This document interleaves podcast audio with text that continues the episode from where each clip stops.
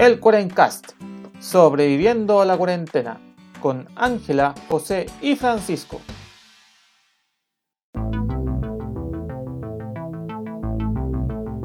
Buenos días, buenas tardes y buenas noches a todos los amiguitos de la internet que nos acompañan esta nueva semana del Cuarencast, aquí sobreviviendo al bicho. Ya no hay cuarentena, no, no, no, ya no sé en qué paso estoy del famoso plan, pero sobrevivo al bicho. Así Hablarás por ti, porque el Pachito ya lo mandamos. Ah, bueno, el Pancho ese es otro problema. Sí. Como siempre, me acompañan mis queridos amigos a través de la distancia, Ángel y Francisco. ¿Cómo se encuentran, muchachos, esta semana? Bien, con harto ánimo, en el paso 3, creo, pero sobreviviendo. No sé si Pancho está, está tan feliz como nosotros allá encerrado. Ah, no mandó la cuarentena. Yo feliz siempre, pero sí hay cuarentena y estoy contento de llegar al fin de semana, como siempre. Una semana con mucho ajetreo, pero por fin ya este momento de alegría para estar con mis amigos. Perfecto. No, me, alegro de que por lo menos nos consideren en su momento feliz de la semana. sí. Eh, vamos a empezar de inmediato con el episodio de esta semana, contándoles de que tenemos una sorpresa especial. La temática de este episodio va a tratar sobre inteligencia artificial y para que quede mejor, vamos a tenerles un especialísimo invitado. Sí, especialísimo. Estamos a otro nivel ya. ¿eh? Estamos a otro nivel, exactamente. En un gran esfuerzo de producción de este programa, ha traído a un especialista en inteligencia artificial, quien es docente de, en jornada parcial en la Escuela de Ingeniería Eléctrica de la Pontificia Universidad Católica del Paraíso y es un verdadero conocedor de la inteligencia artificial y amante de los perritos. Es un detalle importante eso en esta familia Cuarencastel. Muy bien. Por eso quiero presentarles a nuestro primer invitado, Juan Pinto. Hola, hola, gracias por la presentación. De verdad que eh, valoro bastante su invitación y también valoro que hayas remarcado mi gusto por los perritos. Yo creo que eso es bastante importante acá. Por supuesto, el toque humano siempre es, muy importante, sobre todo cuando estamos hablando de inteligencia artificial, donde estamos hablando de máquinas contra máquinas. hay que ponerle un toque de humanidad a eso. O sea, ¿cómo sabemos que Juan es una persona y no es una inteligencia artificial? Chan. No es algo que pueda computar. Ah, Quédense con la duda. Así nomás. Pero bueno, Juan eh, nos va nos va a introducir en este episodio especial sobre inteligencia artificial, nos va nos va a explicar a nosotros que sabemos lo, máximo de inteligencia artificial que sabemos es algún documental de Netflix por ahí oh, que, ha asustado a muchas personas. Eh, pero no sabemos, no, somos mayores expertos, a no ser que alguno de nosotros ha mencionado pequeños detallitos, pero ahora Juan nos va a introducir en un mundo que, es súper actual en este momento, es sumamente...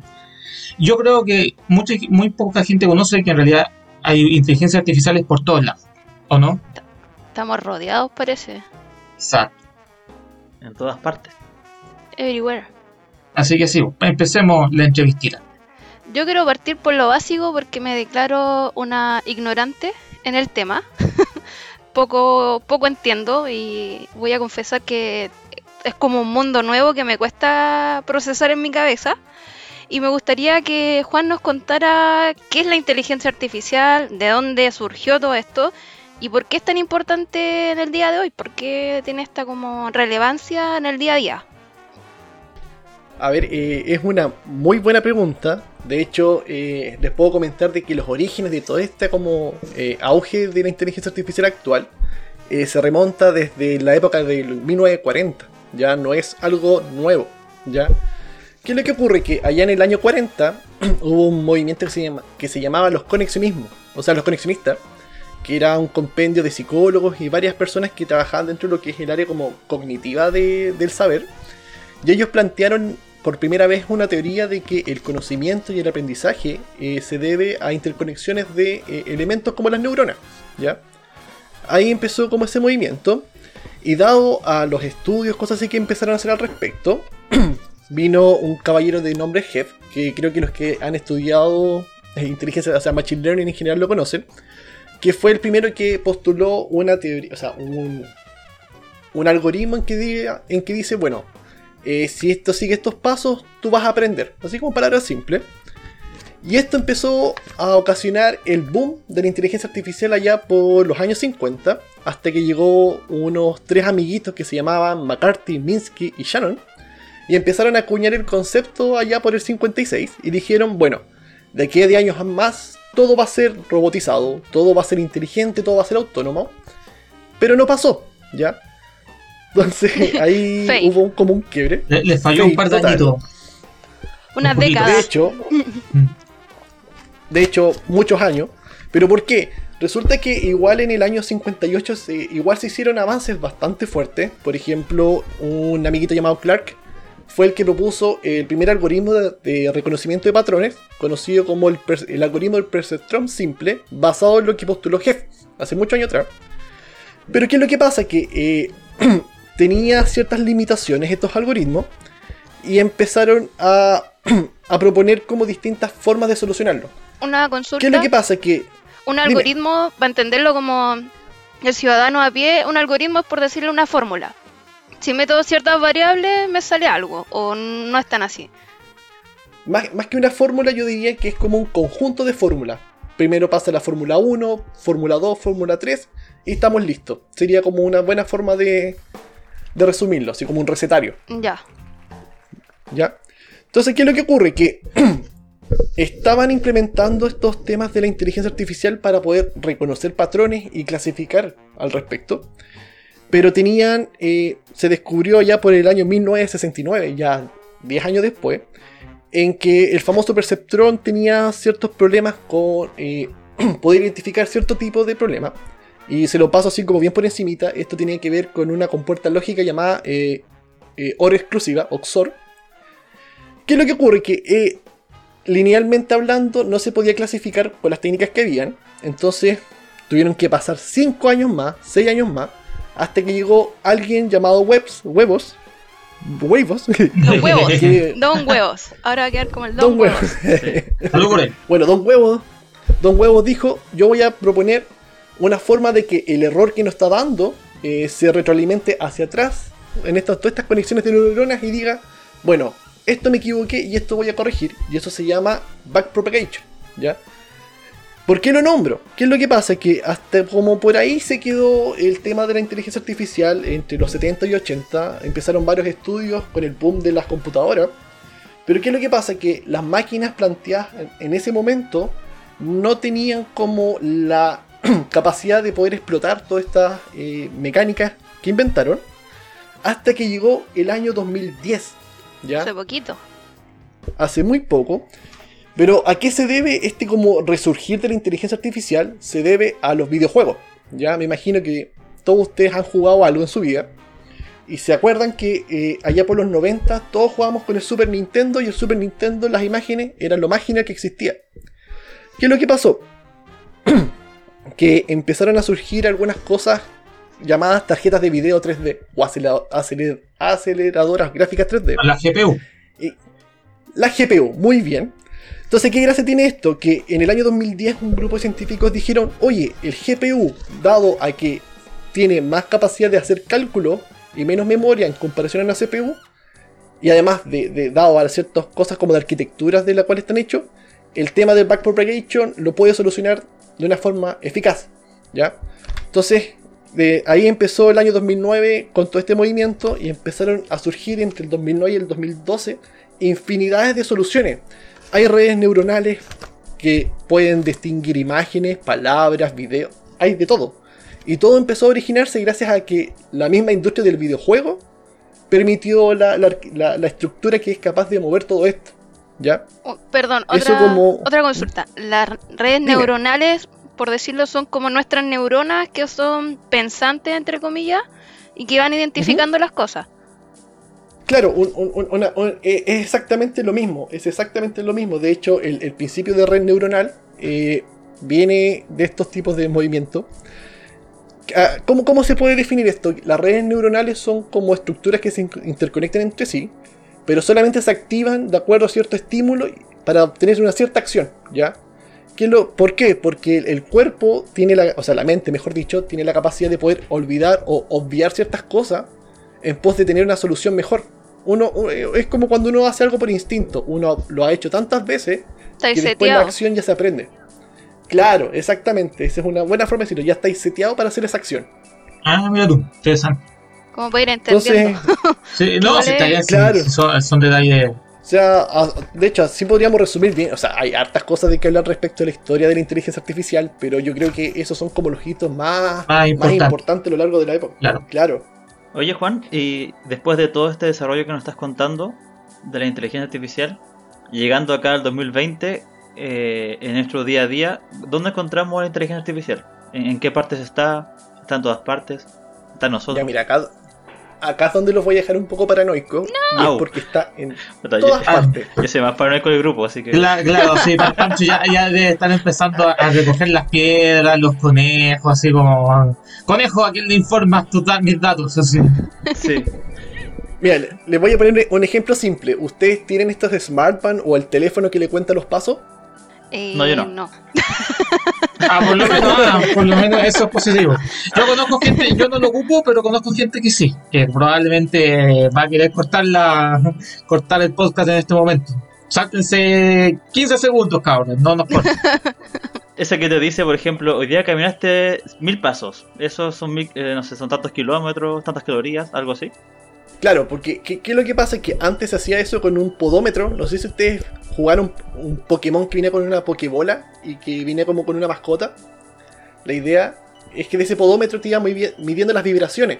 Y, y tú podías agitar el, el- el aparato y te iba registrando los pasos. Así hay trampa. Mm, ¿Qué es lo que pasó?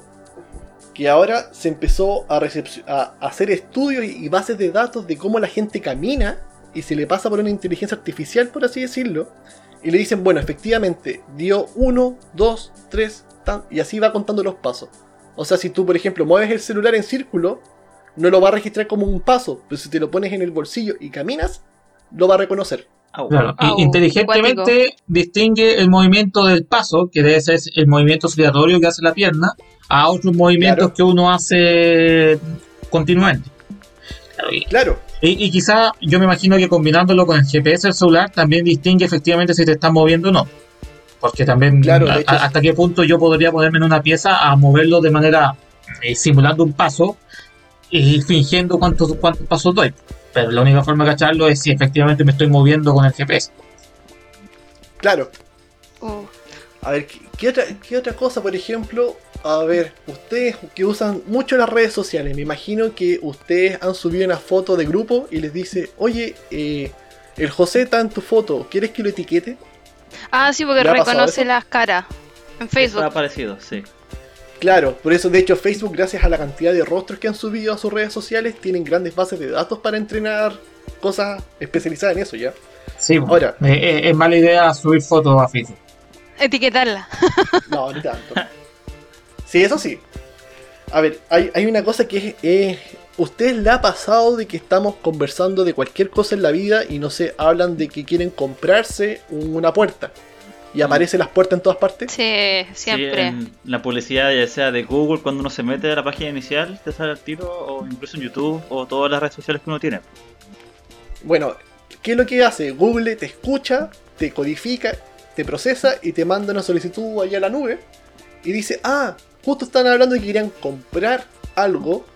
Y bueno, te envía sugerencias. Eso se llama procesamiento del lenguaje natural. Eh, también se da, el celular sí te escucha, de hecho. Rayos. En este momento lo tiro por la ventana. Es que Tenemos para sentirse perseguido todo esto, hasta dónde hemos llegado con la inteligencia artificial, valga la redundancia. De hecho, ahora piensen que, ¿se acuerdan que cuando partió toda esta cosa del COVID y se planteaba cómo controlar a la población? Sí, lo conversamos de hecho en algunos episodios de, de- que ya son De demasiado principio. viejos para recordarse. Yo, yo olvidé todo lo que pasó, ya, ya pasado en cuarentena. Pero sé que lo conversamos. capítulos. O sea, yo sé que en Corea hicieron algo así. Que a través de los celulares como que controlaban dónde se movía la gente, para poder ver que efectivamente estuvieran o no cumpliendo la cuarentena que les correspondía. Y bueno, tienen una base bastante buena para empezar a monitorear. Así que igual es. Ojo ahí. Ahí ya hay que hablar un poco más de ética y. Pero eso ya no. Es un tema aparte. Claro, esto es todo, es todo un mundo, como pueden escuchar los, los oyentes. eh, finalmente, probablemente cuando hagan clic al episodio, eh, la inteligencia artificial de Google o Spotify o la, la plataforma sabrá que están escuchando el Cuarencast. Vamos que se puede. Pero eh, cambiando un poco, po- quizás aclarando algunos de los conceptos que has planteado durante, durante esta conversación, quisiera consultarte sobre pequeñas diferencias, porque ya, acabas de, de definir la inteligencia artificial, pero hay otros conceptos que empiezan a surgir reiterativamente, como lo que el machine learning o el aprendizaje de máquina. Eh, Está también la, el las redes neuronales y el deep learning, que también es otro concepto que cuando uno a veces empieza a investigar de redes sociales como que salta. Y mencionaste también hace un momento atrás el backpropagation, que yo, lo- yo parece que tengo entendido que es algo con un, un aprendizaje supervisado, pero si nos pudiese explicar un poco más algunos conceptos específicos que, que se empiezan a repetir cuando uno investiga sobre inteligencia artificial. A ver, hay, hay, hay, hay una. A ver. si es que yo hablo de inteligencia artificial, hablo de por sí de machine learning. Ya. Ya así punto a punto. Pero ¿qué es lo que ocurre? Que hay muchas técnicas en que se puede decir que hay inteligencia al, al utilizarlo. Pero después empiezan a haber dentro como dentro de estas clasificaciones, subclasificaciones dentro. Entonces, dentro del machine learning hay un área más específica aún, que es el deep learning, en que tiene que ver ya cuando empiezan a haber un aprendizaje profundo. ¿A qué se refiere con profundo? Se refiere a que ya se están utilizando eh, interconexiones de redes neuronales, pero muchas capas de redes neuronales interconectadas entre sí. Ya cuando se, cuando se está hablando de, de- de este tema de redes neuronales o arquitecturas de redes neuronales, ya es deep learning. Eh, es como conectar una neuronita con otra neuronita y otra neuronita, entonces es como intentando imitar un poco el funcionamiento cerebral. Imagino Claro, yo. claro. De hecho, es, es eso. Wow. Perfecto. Y Juan, ¿qué es lo que te motivó a ti como para dedicarte a esto todos los años? ¿Qué, le, que hay aprendido? ¿Qué es lo que te mueve? A ver, eh, para empezar poner un poco en contexto, yo me titulé hace poco de ingeniero civil electrónico en la Católica Valparaíso, saludos para allá. Pero yo estuve trabajando en lo que es el área de telecomunicaciones, eh, más específicamente en fibra óptica. ¿Qué es lo que pasó? Que yo eh, en paralelo trabajé en laboratorios de robótica, siempre por ahí eh, probando cosas. Y se dio la oportunidad de aprender de Machine Learning. Llegué a una práctica profesional donde tuve que aprender respecto a análisis de lenguaje natural. Y fue bastante entretenido porque uno se da cuenta de que todo esto de Machine Learning es lo mismo que estar aplicando estadística. ¿Ya? Entonces ahí picoteé, empecé a, a surgir y llegó la oportunidad en que se me ofreció, gracias a mi escuela, a la Escuela de Ingeniería Eléctrica, eh, se me dio la oportunidad de hacer un magíster, ¿ya? Pero el tema en que yo propuse, de hecho esto, esto es nuevo, es empezar a implementar inteligencia artificial, pero en métodos de eh, poder como asignar de una forma más eficiente los recursos en las redes ópticas. Ya así como en palabras bien simples, de hecho. Entonces, a partir de eso empezó un proceso de investigación, de conocer nuevas técnicas, de ver que esto realmente está empezando ahora. Si de hecho en, com- en- en el área mía que es fibra óptica e inteligencia artificial, a partir desde el- este año empezó un boom. O sea, me, me subí justo en la ola con esta propuesta. Ah, Yo creo que, justo en el carrito de la victoria. justo en el carrito de la victoria, de hecho.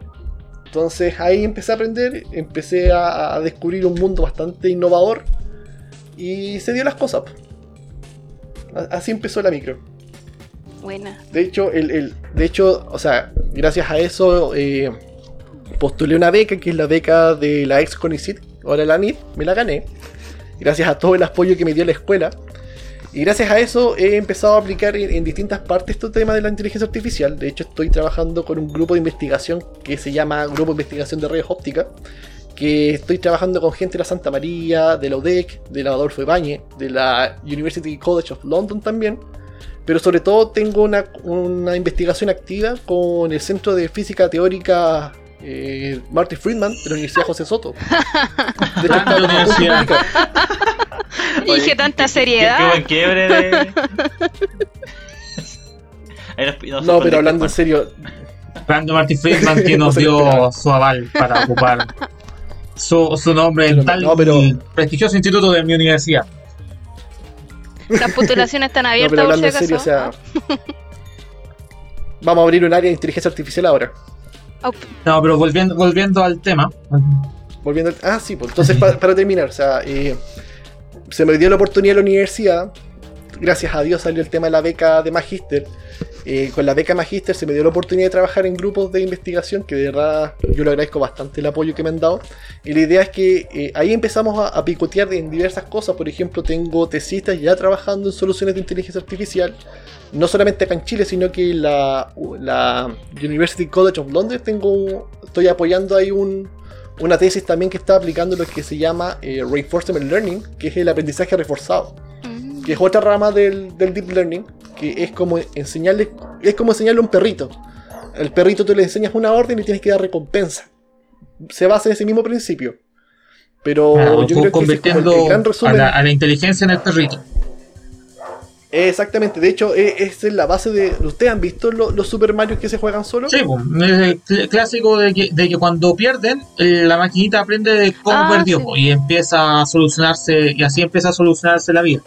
De hecho, es- estamos aplicando la, la misma técnica, pero para redes ópticas elásticas, de lo que se conoce. Oye, una pregunta. ¿Qué, es, qué son las redes ópticas? Ahí- Las redes, no, eh, eh, esa es aparte. Sino estas aparte son las redes de fibra óptica. Ah, ya. Que son las. Sí, no, sí, eh, es aparte. Sí, de hecho, me ha pasado de que estoy hablando de redes neuronales y se me confunde con redes ópticas y se da bastante. Ah. Esa fibra óptica es la que transmite el internet a alta velocidad. A todas partes, de hecho, ahora.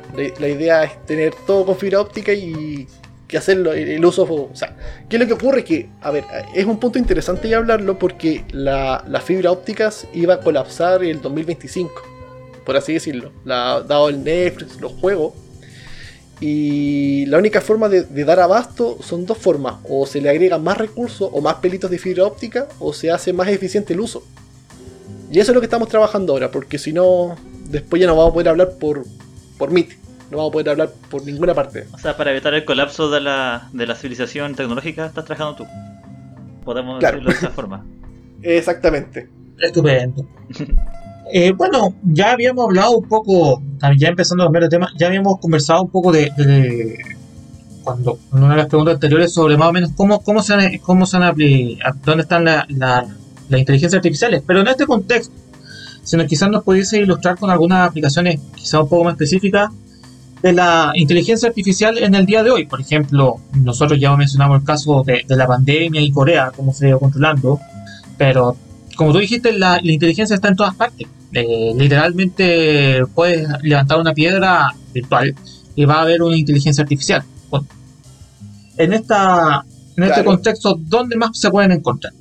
Por ejemplo, por ejemplo en, el combate contra, el- contra la pandemia, eh, que, que el principal tema en boga hoy, hoy en día, o en otras aplicaciones domésticas, por ejemplo, compras, la casa, el, el mismo internet que tú planteas de cómo mejorar las conexiones. Se me ocurren cuatro ejemplos durante el COVID. Yo creo que los voy a nombrar así como para que después el público haga la tarea en la casa. Un ejemplo con reconocimiento de imágenes puede ser lo que se está haciendo eh, para... Hubo un, un agente de la Universidad Católica hizo como un reconocedor de COVID mediante las radiografías del pecho. No sé si ustedes vieron esa noticia. Algo escuché. Ya bueno, ellos tomaban una radiografía del pecho, sí, como bien hablando bien, bien simple, lo pasaban por una maquinita de inteligencia artificial y te decían, bueno, ¿tú tienes COVID o no tienes COVID? Ese es un, un- un ejemplo de aplicación. Ah, es como, como esto, el- como el, un, el Night Base. Mm, puta, ¿cómo- cómo- no sé si lo pronuncié bien, pero el, el- estas cosas que te, que te dicen em, em, es un clasificador eh, Binario. bin- binario, claro, que efectivamente tiene resultados sí o no, y en base a los datos de entrenamiento te da el- el- un posible resultado. Claro, claro, sí. Claro. O sea, en palabras simples como que le metiera la información, si tiene esto es COVID, si no tiene esto no es COVID, y la inteligencia lo procesa y te da la respuesta. Claro, así tal cual es.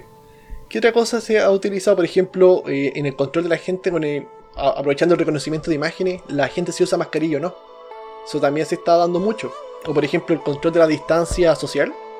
También se puede, o sea, se, se ha utilizado esas cosas. ¿Qué más? ¿Qué más? Por ejemplo, hay otras redes neuronales que se llaman redes neuronales gráficas o graph. ¿Cuál es la gracia? Que, por ejemplo, cuando uno compra, uno normalmente va al supermercado, compra pancito, pero en el pancito, ¿cómo yo puedo inferir que necesito mantequilla, necesito queso, necesito jamón? ¿Ya? Estas redes neuronales te pueden permitir dar sugerencias, por ejemplo, para comprar, que es lo que le hace normalmente la gente en internet y no se da cuenta. ¿Qué también hay? A ver. Es que hay muchas aplicaciones. Claro, de- debe ser un mundo que está metido en todas partes, ¿eh? Literal. O sea, lo, lo que dice el ejemplo supermercado, uno empieza a comprar así como la clásica compra online, que es- me imagino que se debió volver todo súper masiva estos últimos meses. Y claro, tú, tú, tú planteas, voy a comprar el cereal, de inmediato, ah, quiere comprar leche y después quieres comprar mermelada y así empieza a, a llenar el carro con cosas que quizás no necesitaba en un principio. Claro, cuando dicen, a lo mejor se te olvidó esto. Ya, Oh, ¿de veras? empezando. Oye, chicos, yo encontré otro ejemplo de aplicación que estuve leyendo que incorpora inteligencia artificial. Ahí sí, el Juan nos puede comentar un poco más. Es una herramienta, un chatbot de salud mental que lo desarrollaron eh, uno, uno- un- investigadores de, de- de la psicología, eh, conjunto con un experto en inteligencia artificial, arti- nah, inteligencia artificial, es Andrew Ng, que lo que hace este, este chatbot que te hace preguntas de cómo estás, cómo está tu día a día, y él procesa tu forma de hablar, eh, re- reconoce patrones y te da consejos de cómo ir tratando tus problemas de salud mental. No sé si hayas escuchado este, Oye, este tipo de, bueno. de aplicaciones. Igual es como masivo. Yo no tenía idea, pero eso también es, eso es parte de lo que es el procesamiento del lenguaje natural. Hay dos tipos de procesamiento del lenguaje natural. Uno es cuando te escuchan, que es cuando tienen que analizar lo, lo que cómo o lo que habla, y el otro es lo que escribe. Entonces debe estar por ahí, o sea, entendiendo en que uno, no sé, pues si uno psicólogo dice, bueno, si es que esta persona está hablando de tal manera, puede que esté ansioso, eso se va etiquetando, eso se va guardando. Entonces eso es lo que hab- hablaba José en algún momento del, del aprendizaje no supervisado o supervisado.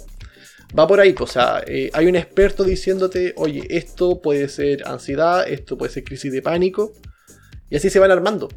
Eh, bastante buena esa aplicación, yo no la conocía personalmente. Creo que salió hace poquito, pero está en inglés. Oye, y en- ya ya que, bueno, este tipo de aplicaciones tienen muchos componentes éticos porque involucra información personal y, y podríamos decirlo, no sé, pues, confidencial, pues decir, valiosa. si, uno- si es que el teléfono te escucha o si es que uno mismo le dice al teléfono, oye, tengo estos problemas. Eh, en cuanto a la ética de la inteligencia artificial, yo estoy leyendo que hay como un, no sé si principio o, o guías, que en inglés es fate, como destino, pero cada letra significa algo. Eh, sería como justicia, responsabilidad, transparencia y ética. No sé qué nos puedes comentar Claro. de como estos principios de la ética en la inteligencia artificial. Mira, yo hasta lo que tenía claro, no ha- es la, la ética en sí, la inteligencia artificial, no se ha normado eh, más allá que un código de honor. ¿ya? ¿Por qué? Porque ¿qué es lo que pasa? Que es un negocio millonario. O sea, si, en algún momento fue el oro, en algún momento fue el cobre o el petróleo, lo que es más valioso en esta época son los datos. Entonces, ¿cuál es el problema? Tú estás limitando la explotación de los datos se cae la, corporación tecnológica, por así decirlo. Entonces, igual hay, o sea, y no solamente por un tema comercial, sino que, por ejemplo, eh, militarmente hablando, no se ha regulado el tema de la inteligencia artificial. Así citando este, el último conflicto armado de que estaba pasando en Medio Oriente, eh, no podemos saber si es que estos drones que están utilizando las tengan. Entonces, eh, ahí hay harto que entrar a picotear y que no han, no, no han hecho como algo concreto. O sea, han hablado de muchos códigos de honores, pero no de una normativa punitiva, no sé, aunque sea como, como internacional, por así decirlo. Quedan las buenas de- intenciones. Más que nada. Exacto. Eh, Buena intención entre comillas también. Entre comillas, sí. Porque, por ejemplo, a raíz de este, como tú bien señalas, lo que mueve la industria el negocio de los datos. Y en eso documental que de Netflix que José hablaba, que el ángel igual vio, eh, hablaba un poco de la- las consecuencias que tiene este manejo de información. Porque, por ejemplo, no sé, Eh, yo Pancho, me puse a eh, investigar. sí, Pam, Di bien el nombre del documental al que te refieres, para que Yo no lo he visto, así que yo escucho. ah, ya, para que la gente lo, lo busque. Bueno, es- creo que se llama El dilema de las redes sociales. Sí, Ya. así se llama. Sí, para que la gente lo pueda escuchar y después lo podemos compartir en enlace, aunque le vamos a hacer publicidad a Netflix. No, no lo vamos a Pero hacer. no le vamos a hacer, muy bien. Pero el, el- lo que habla este documental, que es muy interesante, es que plantea que todo este manejo de datos, por ejemplo, no sé, yo creo a mí me gusta mucho saber de los perritos. Y después Facebook me- muestra fotos de perritos, después me meto a Amazon y me vende cosas para perros. Eh, pero a fin de cuentas lo, lo que hace todo este, este procesamiento de datos es que te tienda a polarizar un poco o te encierra en un mundo muy de, de tus propios intereses. Y eso a fin de cuentas dificulta la interacción con el distinto. Es decir, si yo estoy todo el día bombardeado de información que está hecha para mi perfil de, de- de usuario, pero a fin de cuentas no me abre un mundo diferente donde una persona que le gustan los gatos tiene otro pensamiento y yo cómo interactúo con esa persona. Sí. Eso es como es el, una cámara de eco. es el dilema que plantea un poco este documental. Y es lo que está pasando un poco ahora con todo este tema de, del plebiscito. Yo creo que acá en Chile lo estamos viviendo, pero súper fuerte. pues, o sea, los de la prueba yo creo que solo ven cosas de la prueba y los del rechazo solo del rechazo y juran que van a ganar. De hecho, es, es- es- ese caso de, de como en- encierro que se dio ocurrió las elecciones estadounidenses, las últimas, donde salió el, el saludos para él, Que, Que se recupere prontamente. que se mejore. Sí, se mejore. que se mejore. Eh, claro, o sea, la- a- había mucha gente en que daba por, por ganada que, que la Clinton iba a ganar, que la, los, ¿cómo se dice? la encuesta, la internet, pero después se dieron cuenta de que no fue así. Y mucha gente se dio cuenta que estaba encerrada en una burbuja. Y claro, pues las redes sociales se están diseñando para eso. O sea, para mantener una burbuja de una tanto, otra burbuja de tanto, y eso igual es, a la larga, si tiene una, una cosa que es bastante, si me lo permiten decir, dañina. Sí. O sea, de que, de que es nocivo, nocivo. O sea, en el fondo, en vez de redes sociales, de unirnos, igual nos va segregando pues, en las distintas ideologías que tengamos. pues. Exactamente. Ouch. Ya para. eh, bueno, son cosas que pasan. Pero ya para ir cerrando. O sea, y ojo, para cerrarle un detalle, sí, para cerrar ese detalle, ojo que también esta, esta cosa de las redes sociales o de la segregación también es automatizado. Sí, está, Ojo. está todo detrás de la inteligencia artificial. la inteligencia trabajando. Solo, solo para ir cerrando, y justo con, con lo que van mencionando, Juan, eh, el tema de las redes sociales, o mejor dicho, de, de aplicaciones de inteligencia artificial que en vez de quizá abrir el mundo, terminan acercándolo aún más y más. Por ejemplo, algunas eh, inteligencias artificiales que se han vuelto racistas por los, da- por los comentarios de las redes sociales que han ido entrando, entrando en su base de datos. Claro. Eh, Ejemplo, oveja negra. Claro, o- o- y después, después resulta que todos estamos intentando ir hacia una dirección, pero la red social tomó la otra. Eso también se o- debe ocurrir bastante frecuentemente. De hecho, sí, hay, hay, hay, hay harta. Fue una polémica. Creo que este fue el, el GPT, GPT-3 el que se volvió racista. Eh, pero es más que nada por, por cómo se alimenta. O sea, si- hay algo que no sé si es tan ético o, o que fue un descuido, porque cuando tú haces armas bases de datos para alimentar el entrenamiento de estas como redes neuronales, tú tienes que ver con qué lo estás alimentando. Si tú llegas y tomas todo lo de la internet, es el riesgo que tú tienes ahí. Entonces, ahí también hay, hay- algo que considerar. Respecto a eso, creo que esta semana o la pasada salió una noticia que Twitter, como que todas las imágenes, no sé, pues yo salgo con un amigo negro, aunque suene feo, y, y ese como extracto que, que hace como de la, de la imagen, porque cuando tú vas como revisando no te muestra la imagen entera, sino que tienes que como meterte al tweet, generalmente eh, recortaba a las personas blancas. Y alguien se dio el tiempo, se dio la paja, de revisar y Twitter tenía como esta falla de que recortaba a la gente blanca, a la gente con rasgos más, más arios, por decirlo. Y le hicieron como el reclamo a Twitter y fue como, lo vamos a revisar. como, oh, se nos pasó. Uf. No, puede, puede que, que- que haya sido a propósito. Si, o sea, ahí depende. La inteligencia, o sea, como para cerrar un- varios puntos, porque he metido más cuco que ser Sí. Nos van a dominar. A ver. No, la inteligencia artificial es una herramienta muy, muy, muy útil. De hecho, eh, puede servir para todo y salvar muchos procesos. Hay de todo.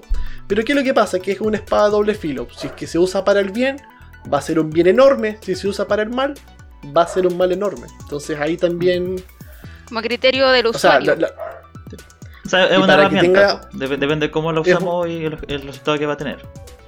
Exactamente, si, o sea, mientras más sepa el usuario, mejor va a ser su criterio. Yo creo que por ahí va más o menos la, la idea de informar al Claro. respecto. Porque, por ejemplo, o sea, un, un ejemplo bien burdo, ahora salieron unas inteligencias artificiales, no sé si ustedes vieron que habían unas redes de inteligencia artificial que generaban dibujos, pero con cara de perrito entre medio que dan como miedo. parece. Algo. Algo. Por ahí. Se llama La como, como daydreaming, algo, algo así. Ahora salieron técnicas que te permiten generar rostros, rostros que no existen, o tomar tu imagen y, y cambiarte totalmente tu rostro, o, o- todo automático. Pero piensa que eh, puede servir para falsificar, puede servir para muchas cosas malas. Sí. Pero, pero si yo comparo una aplicación mala, tengo 100 buenas de ella. Pero el problema es que siempre quien va a estar eh, en, en el foco, lo Lo malo. malo, sí. Sí. O sea, eh, es finalmente un tema. Siempre, siempre co- pasa con las herramientas. Las herramientas pueden ser usadas para el bien o para el mal. Y también, para cerrar, entre comillas, yo siempre me acuerdo de las clases de la universidad cuando un profe decía que si uno metía basura en el, en el programa, eh, te iba a dar basura. Y si uno metía cosas buenas, este era más probable que diera cosas buenas. Lo mismo con la, creo que con la inteligencia artificial. Si uno le pone malos datos, eh, va a dar pura chaya y quizás va, va a distinguir mal las cosas, a excepción de si uno le pone buena información. Sí, Yo, yo pienso que, como bien decía Juan, lo, lo que importa harto es que este, estemos informados nosotros. En- en- sepamos, igual a veces como uno cree que el teléfono es magia, porque dice, oh, ¿cómo sabes esto? ¿Cómo sabes esto otro? Y pienso que lo, lo más ideal sería que nosotros igual de a poco, gracias Juan también por eh, acercarnos a este nuevo conocimiento, que nosotros sepamos cómo funciona esto y así nos resguardamos y, y siempre sacamos el máximo provecho a esta nueva tecnología. Esa es la idea. Perfecto. Con esas eh, reflexiones finales de Pancho, vamos ya cerrando. sí, le, roba- le robaste el espacio al entrevistado, Pancho. Es que debería, Qué mal debería- entrevistador. Claro. Eh, vamos ya cerrando este episodio especial del Corencast. Eh, quise, porque, porque, Juan, si quieres dar algún saludo en especial, por favor, tómate estos minutos para saludar, no sé, al perro, al gato, a la familia, a todos. A ver. A ver, quiero, quiero mandarle un saludo a mi familia, a mi polola Connie, eh, a mi profe Ariel Leiva, mi director de tesis, hola profe, eh, a mis alumnos de sistemas digitales, hola cabro, y todos los de la católica que me pueden estar escuchando, les mando un saludo y unos cariños. Saludos cordiales. Saludos, saludos del equipo del Corencast también, a toda esa maravillosa gente. Oye, pues, aprovechando a la, a la gente que nos, nos escucha gracias a Juan, les comentamos que acá en el Cuarencast nos gusta harto la ciencia y la tecnología, así que pueden revisar por ahí algunos capítulos que dedicamos a temas sentidos que les puede parecer interesantes. Claro, hablamos, hablamos un poco de todo en realidad. También hay algunas cosas no tan científicas, pero siempre interesantes. Siempre hechas con cariño, que es lo más importante. Nada, Con nada buenas pasa por una. Exactamente, nada pasa por una juguera con basura. Y bueno, con eso ya vamos cerrando este episodio. Le damos muchas gracias a Juan por compartir algunos minutos de su tiempo para darnos esta entrevista y educarnos sobre Gracias inteligencia artificial. Siempre, siempre las puertas del, del podcast van a estar abiertas. Y con eso vamos cerrando ya. Eh, recuerden a todos los oyentes seguir que nos pueden seguir por Facebook, Twitter e Instagram, pero el Twitter siempre está votado, así que Facebook y Instagram. Por racista. Ahí. Puede ser Por odioso. odioso. Eh, pueden buscar Cuarencast en estas redes sociales. Eh, también tenemos una página web por allí dando vuelta, que está eh, su link en, la, en las redes. Y eso, pueden, pueden dejarnos comentarios en redes, en la página web, etcétera. Aquí nos despedimos, somos el Cuarencast con nuestro gran invitado Juan Pinto, por favor. Eh, un aplauso por su, Chau. por su labor. Bravo. No sé si se lo tocará el micrófono, Gracias, pero lo intentamos. Vamos a introducir aplausos. Claro, que- sí. para que efe- merezca. efecto pirata. Aplauso.mp3. Ahí. Aplauso.mp3. Sí, pues muchas gracias a todos los oyentes. Nos vemos la próxima semana. Hasta luego. Chao, chao. Chao, cuídense. Chao, chao. Chau.